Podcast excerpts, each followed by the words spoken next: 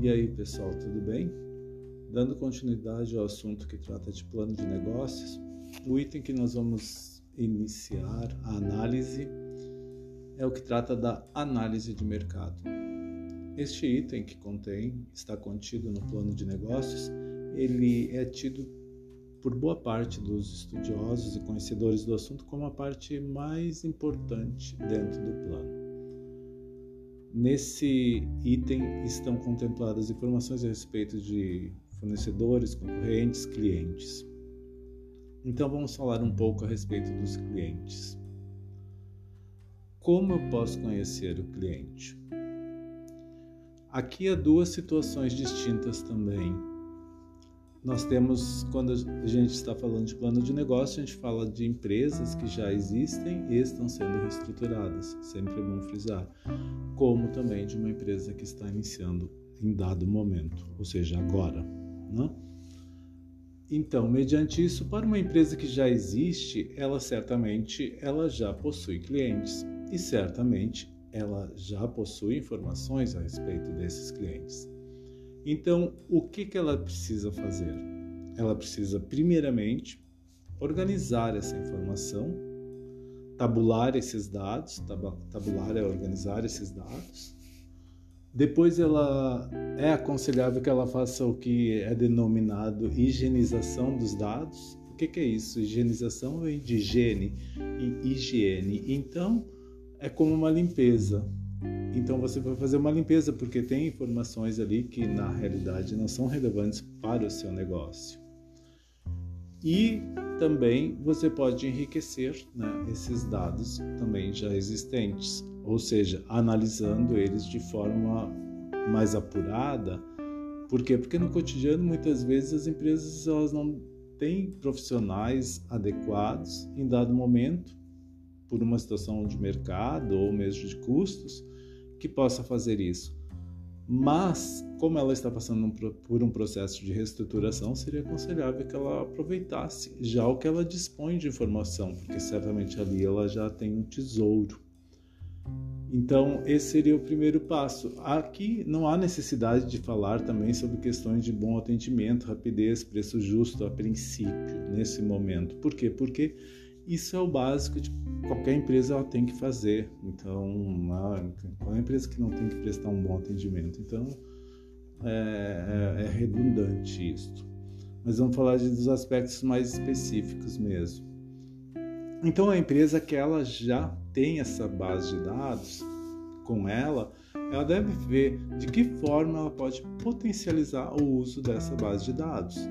Então, é algo que ela terá que analisar de que forma ela pode fazer isso, contratar, como disse, um profissional que entenda do assunto, né, ver ou mesmo ter, né, já ter dentro do seu quadro de funcionários pessoas que possam fazer essa tabulação desses dados, essa organização desses dados e depois higienizá-los, né, limpá-los, né, ver aquilo que é redundante ou que não serve para nada e ao mesmo tempo enriquecê-los. Então, esse seria, por exemplo, o primeiro aspecto importante. Né? Isto para uma empresa já existente. Agora tem as empresas novas. O que nós vamos falar a partir de agora pode ser, então, tanto para as empresas novas como para uma empresa já existente em processo de reestruturação. Então, o que, que teria de opção uma empresa nova? Ah, ela pode realizar ou contratar uma empresa que faça pesquisa de mercado, de acordo com o segmento que ela pretende atuar, a área, a região, mas daí, antes de qualquer coisa, tem que ser analisado, por exemplo, tem que saber a localização dessa empresa, qual o mercado que ela pretende atender, se ele é regionalmente falando, em questão de território, ou seria nacional, então já, já muda a dinâmica. Então essa pesquisa ela pode ser contratada através de uma empresa que trata de pesquisa de mercado, porém elas geralmente têm um custo elevado. E quando eu faço esses produzo esses podcasts, a primeira coisa que eu tenho em mente é que eu possa falar das particularidades gerais. Por quê? Porque eu trabalhei muito tempo com pequenos e médios empresários e sei das dificuldades financeiras no caso que eles enfrentam no, no gerenciamento dos seus negócios. E muitas vezes uma pesquisa de mercado é muito cara. Fora a pesquisa de mercado, ela pode contratar uma equipe de pesquisadores, por exemplo, para fazer uma pesquisa, ela mesma, mas daí ela já teria que saber uh, elaborar muito bem um questionário e entra uma série de particularidades para não ser invasivo com relação a, a potenciais clientes. Então, são diversas análises que existem aí e que devem ser feitas. É, é, uma estratégia realmente, é um caminho, não existe um passo só, não é dizer assim, ah, vai lá, compra uma, uma lista lá de clientes de tal lugar que tal empresa vende e lá vem informação de telefone, e-mail, endereço, tá, tá, tá, tu vai trabalhar em cima disso só então? É essa questão? Vai trabalhar dessa forma, de uma forma atropelada? Então não seria o mais adequado, ou seja, muitas vezes você estará incomodando uma série de pessoas. Como a gente ouve né, nos relatos diários, né? Às vezes até tem empresas que ganham algum prêmio e elas ao mesmo tempo são campeãs de, de processos judiciais, então são coisas estranhas que acontecem muitas vezes no sistema que a gente vive. Mas, tratando a nossa realidade, então, existe essa questão. É fácil contratar uma empresa para que faça pesquisa mas tem que ter o capital necessário. Outra alternativa seria comprar os que, é, que são denominados mailing list, né, segmentado, mailing list, né, são listas né, que dizem respeito ao público que você deseja atingir. E nessas listas geralmente tem esses e-mails, telefone, né, para até enviar SMS, coisas do gênero.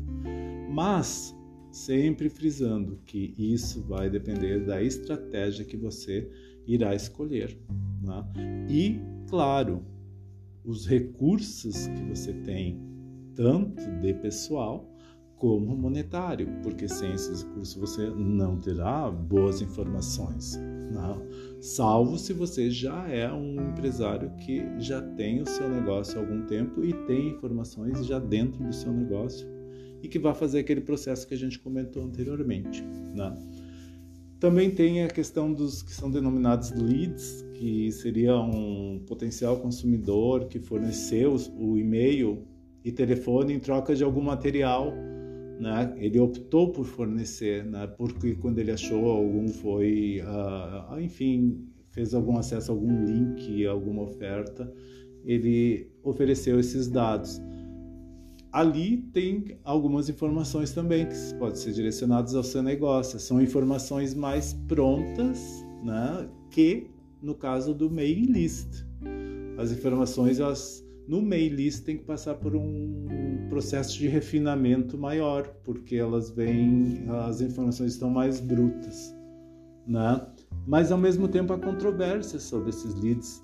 Alguns estudiosos, alguns que são conhecedores do assunto, não acho que seja também a melhor alternativa, porque o que muitas vezes o que nós, a lista que nós vamos comprar, as informações que nós vamos comprar, outras empresas já compraram, né? elas já devem ter comprado também.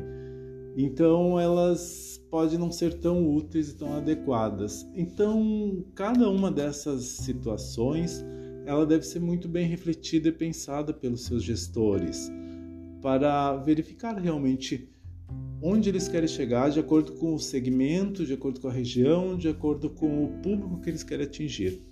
Basicamente é isso. É um assunto extremamente amplo, todos esses itens merecem uma análise, um conhecimento inicial adequado de base, que aos poucos e à medida que a necessidade se apresentar, eu posso né, ir auxiliando de alguma forma. É isto. E para finalizar, eu deixo uma frase, um pensamento do Thales Valentim, que achei bastante interessante. Marketing é psicologia. É preciso, acima de tudo, estudar seus clientes e a melhor forma de estudo é se colocar no lugar deles. É, esse é um ponto fundamental. É, para você conhecer o seu cliente, se coloque no lugar deles. É isto. Imagina para se colocar no lugar de outra pessoa, o quanto você não tem que aprender a respeito dela, não é? É toda uma vida. Então não é um trabalho fácil. Por isso que também não existe fórmula fácil para esse tipo de ação. É isto. Obrigado e um abraço.